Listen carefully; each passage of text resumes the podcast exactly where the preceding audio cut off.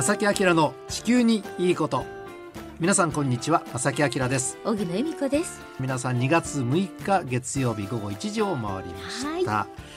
い、えー、2月の3日は節分でしたね。そうですね。はい節分、はい、それから2月翌日の2月の4日が立春。立春、はい、なので旧暦ではこの立春からがまあ新年。そうですね。ということになりますよね、えーうん、なのでこの2月の頭っていうのは結構節目っていうふうに僕は考えたらいいかなと思っていて大体、ね、去年の暮れにね来年は何しようかなっていう目標をなんとなく立てようかと。ね、番組でもね。僕も思いました。うん、で結構年末ってバタバタするので、はい、うんちょっとまとまりきれないって年明けちゃった人ラジオを聴きの皆さんどれぐらいいらっしゃいますか？一応僕はなんとかね目標は立てられたんですが。そうですか。でもねもし、あのちょっと決めきれなかったという方、うん、節目ですよ2月も、ね、あの旧暦ではありますが、はい、なのであの一応その新年旧暦の新年にあたりますので、まあ、その年の節目ということも、まあ、改めて考えてね新たな目標を、ね、決めていただいたらいいかなと思いますが例えばですよ、はい、食生活ちょっと見直そうかとか、うん、年末年始ちょっと食べ過ぎだとか。もうそれはよくあることかもしれません。皆さんね。の目標も結構多いかなと。で今日お届けする話題はですね、まあ、ちょのそのヒントにちょっとなるかなと。いうふうな内容で、えー、素敵なゲストにちょっとお話を伺おうかなと。伺いたいですね。先週に引き続きということになりますかね。はい。ね、ぜひお楽しみください。この番組は公益財団法人兵庫環境創造協会の提供と浜田科学株式会社の協力でお送りします。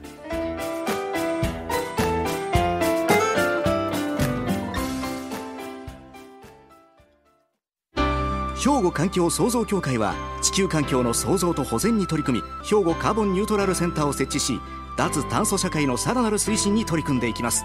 皆様と共に時代につなぐ環境適合型社会の実現を目指して兵庫環境創造協会。お父さん何してるん？え店で使ってた揚げ油捨ててるけど。もったいな。油ってリサイクルしてハンドソープにできるねんで。油がハンドソープに？浜田科学ってとこに頼んで回収に来てもらい SDGs や。使用済みの天ぷら油をリサイクルで再び資源に。浜田と俳優のリサイクル。さて今日は先週に引き続き気象予報士でもあり東京大学の研究室にも在籍しさらにですねクライマタリアンに関する活動をしていらっしゃる千草由里子さんとお電話をつないでお話を伺います。え千草さん引き続きよろしくお願いいたします。よろしくお願いします。こんにちは。よろしくお願いします。よろしくお願いします。よろしくお願いします、えー、先週もねお聞きしたんですが多分先週聞き逃したという方も中にはいらっしゃると思いますので実は気象予報士として、えー、テレビなどで天気予報をまあ、関東地方東日本中心にされていたという経歴をお持ちで今も気象予報士の資格をお持ちだと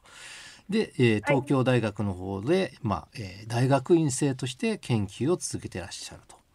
あの、うん、この番組はね千草さんよくねあの例えば高校生とか大学生の方で、はい、あの気候変動ちょっとこう興味あっていろいろ自分なりにテーマを持ってやってるんですみたいな方を例えばゲストにお招きしてるとかねそういう若い方の動きをすごくお届けする場も多いんです。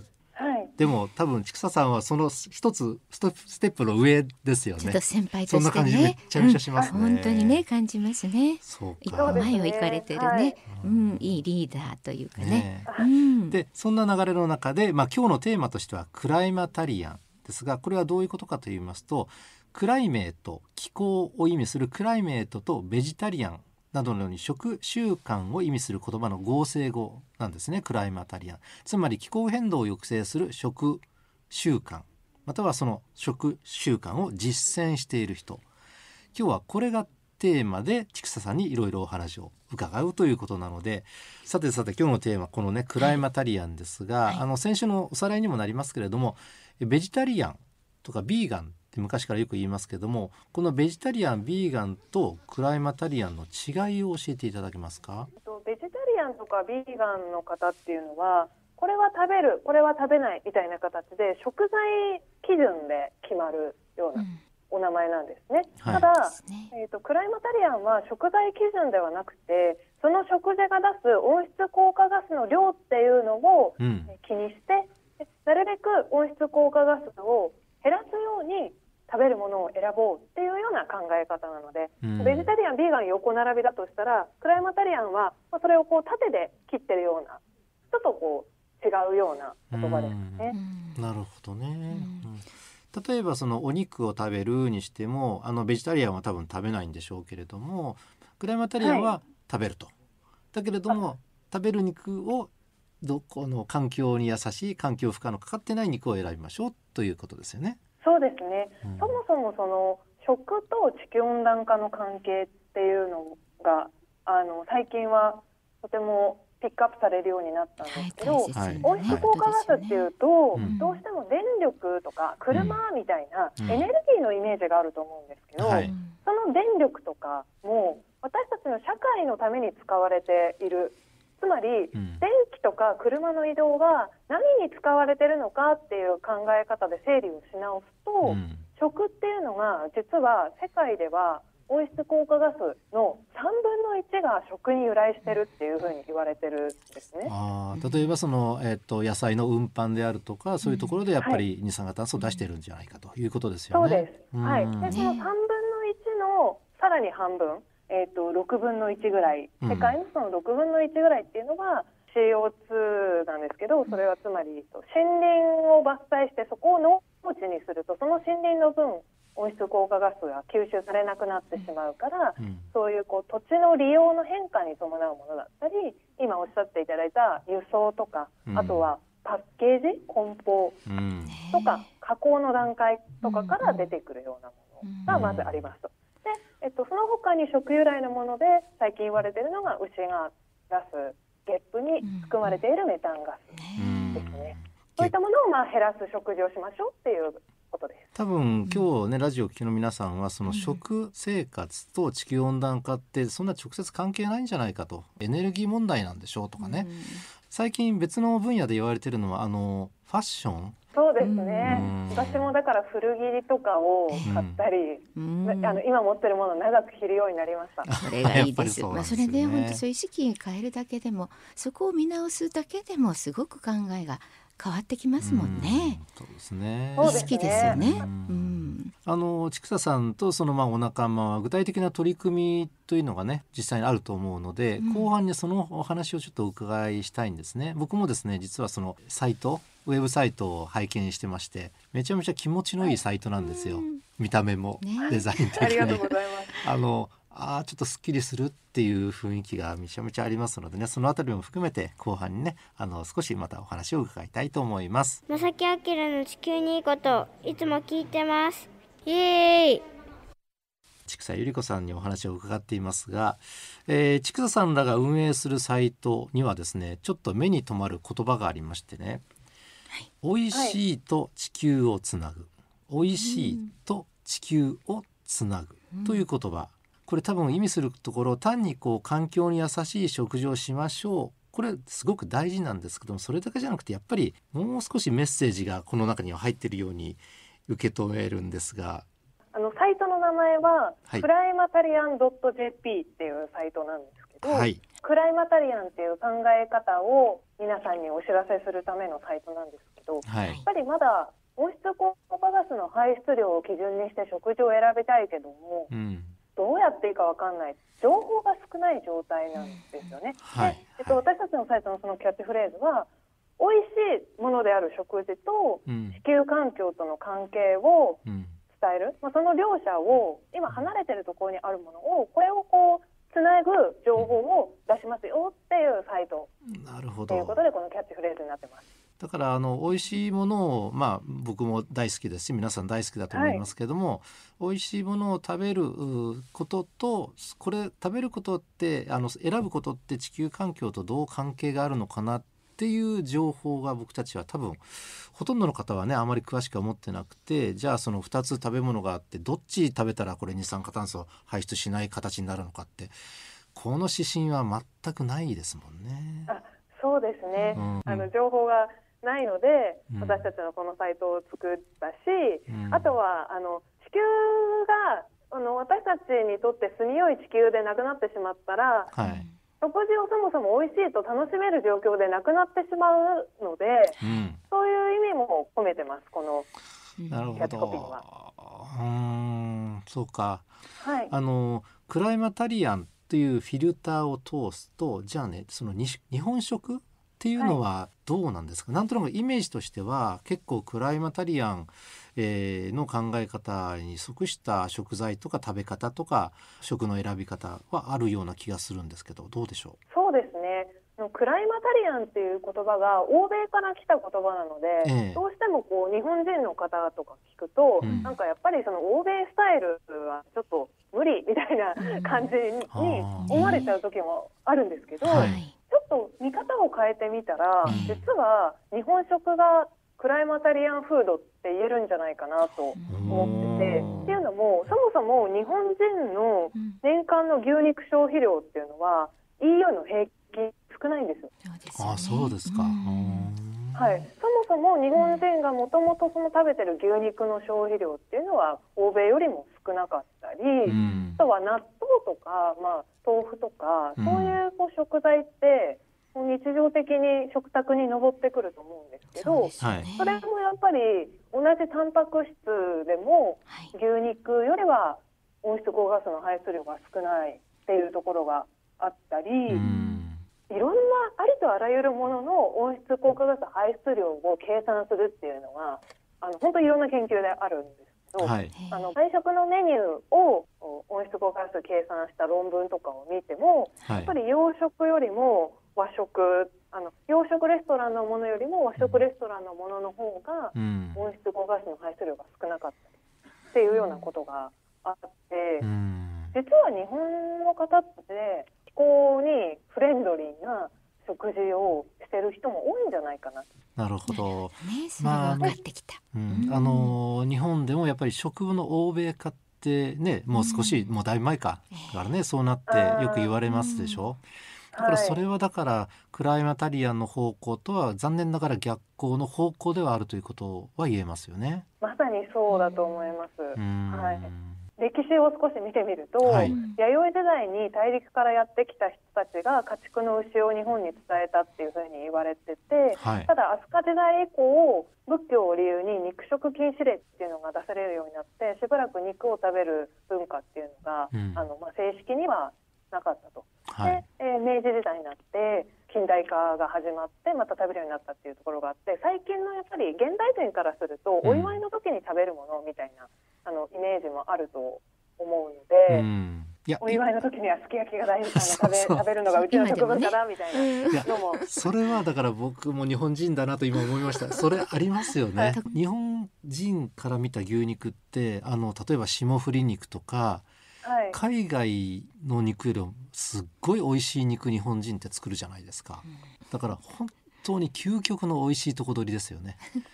美味しいものその大量にがバクバクじゃなくて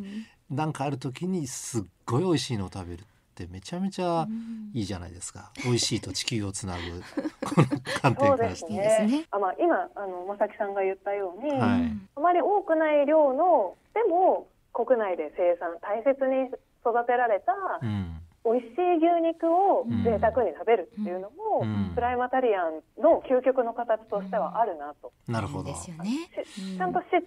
分かって選んでその食生活をするっていうことが究極的には大事だと思ってそこなんでですよね。そこがまず大事です。よね,、うんねやっぱり今食べてるものがどういうものなのか、どういう経緯で口に入っていくのかどれぐらい環境負荷をかけてるのかかけてないのか、それを知ると知らないとでは全然やっぱりね、あの地球環境への影響って変わってきますもんね。そうですねあとは牛肉の食べてる餌っていうのもすごく最近注目されていて、はいやっぱり牛本当に大好きで牛肉いっぱい食べたいんだよっていう人もいると思うんですね。うんでそういう人じゃああのもうダメなのって言われちゃうところもあったと思うんですけど今までは。はい最近はその牛が食べる餌を変えることで、うんメタンガスの量を減らせるっていう餌があって、なんかそれ最近ニュースになってますよね。ねそうなんですよ。うんであのカシュー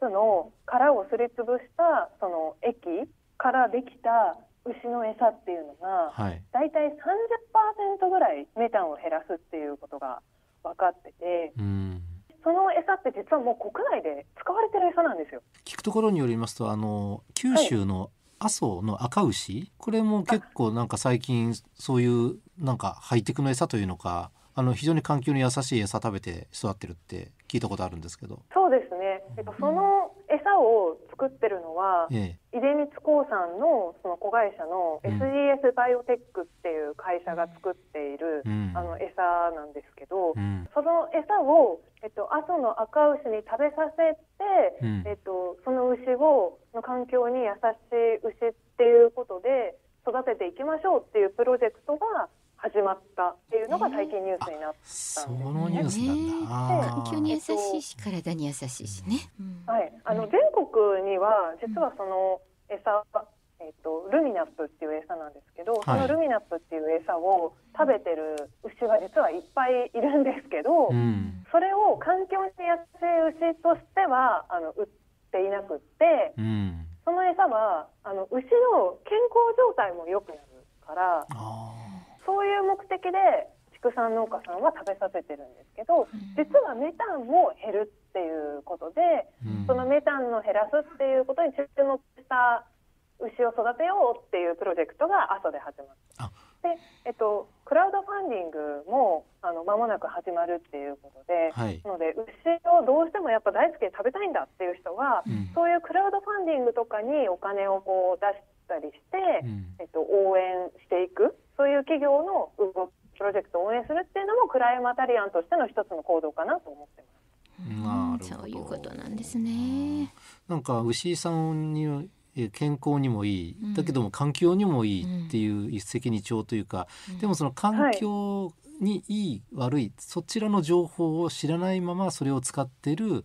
あの酪農家の方も結構いらっしゃるっていうのが現状ですか？そうですね。意外とそんな方もまさにそれはあの、うん。はいご存じない方は多くって、うん。ただやっぱりですね、牛の健康状態が改善するっていうことが、うん。あの一体のその牛から取れるお肉の量が増えるっていうことで、畜産農家の方にもその餌を使うメリットがあるんですけど、の今のところやっぱり牛が出すメタンガスの量が減ったとしてもそれがその農家さんの収入につながらないっていうところが多分一番難しいところで、そのメタンを減らすっていうところについてはあまり目が向けられていないっていうのが現状で。現状がありなので。これから期待される流れとしてはやっぱり社会とかの流れ社会がうん。そういう、えーとメタンの出す量の少ない牛っていうのを欲するようになれば、うん。そこにこうマーケット的な価値がついてきて、うんだんだんね。あのそういうあこれじゃあ売れるんだったらこういうのをもっとこう使おうみたいな感じになるっていうことをこのプロジェクトでは狙ってますね。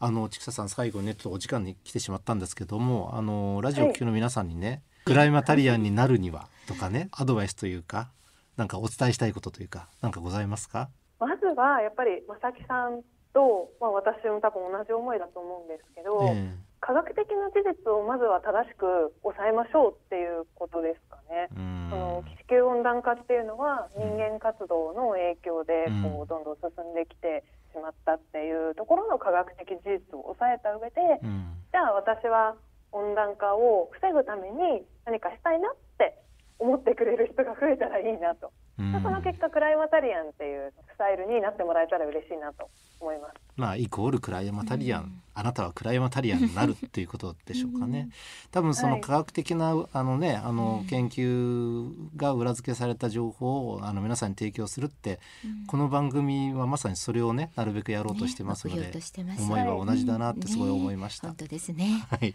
嬉しいです。はい、またあの大きな動きなどありましたらねあのまた、はいあのゲストにお呼びするかもしれませんが よろしくお願いいたします。よろしくお願いします。よろしくお願いします。はい、今日はクライマタリアンにについて、まあ、千草ゆりかさんにお話を伺いました。ありがとうございました。ありがとうございました。兵庫環境創造協会は地球環境の創造と保全に取り組み兵庫カーボンニュートラルセンターを設置し脱炭素社会のさらなる推進に取り組んでいきます皆様と共に時代につなぐ環境適合型社会の実現を目指して兵庫環境創造協会。お父さん何してるん？え店で使ってた揚げ油捨ててるけど。もったいな。油ってリサイクルしてハンドソープにできるねんで。油がハンドソープに？浜田科学ってとこに頼んで回収に来てもらい。SDGs や。使用済みの天ぷら油をリサイクルで再び資源に。浜田と俳優のリサイクルさて皆さん大変お待たせいたしました、えー番組200回記念プレゼント当選者発表でございはいます。発表します、はい。僭越ながら荻野恵美子が発表させていただきます。神戸市スマックにお住まいのラジオネームがないのでそのまま読ませていただきますね、えー200回記念プレゼントセット希望します。地球に関するミニ知識いつも楽しく拝聴しておりますといただきました。宗正康俊さん。この方含め10名の方に当選ということでスプラウトペンシルクオ・カードサイン入りです。ステンレスボトルにノートこの4点をあの全てセットにして10名の方にプレゼントさせていただきますのでもう首を長くして待ってていただきたいと思います。おめでとうございます。ねおめでとうございます。あのこの番組では毎月ね防災グッズのプレゼントこれは引き続きさせていただいておりますのでメッセージもねいただくと非常に励みになりますので、どしどしお寄せください。宛先をここで紹介します。おはがきお便りの場合は郵便番号六五零の八五八零ラジオ関西正木明の地球にいいことファックスでは零七八三六一の零零零五。メールではまさきアットマーク jocr ドット jp こちらまでどしどしお寄せください。お待ちしています。お待ちしております。ということで正木明の地球にいいことは今日はこの辺でお別れいたします。ご案内は正木明と荻野恵美子でした。それではまた来週。さよなら。この番組は公益財団法人兵庫環境創造協会の提供と浜田科学株式会社の協力でお送りしました。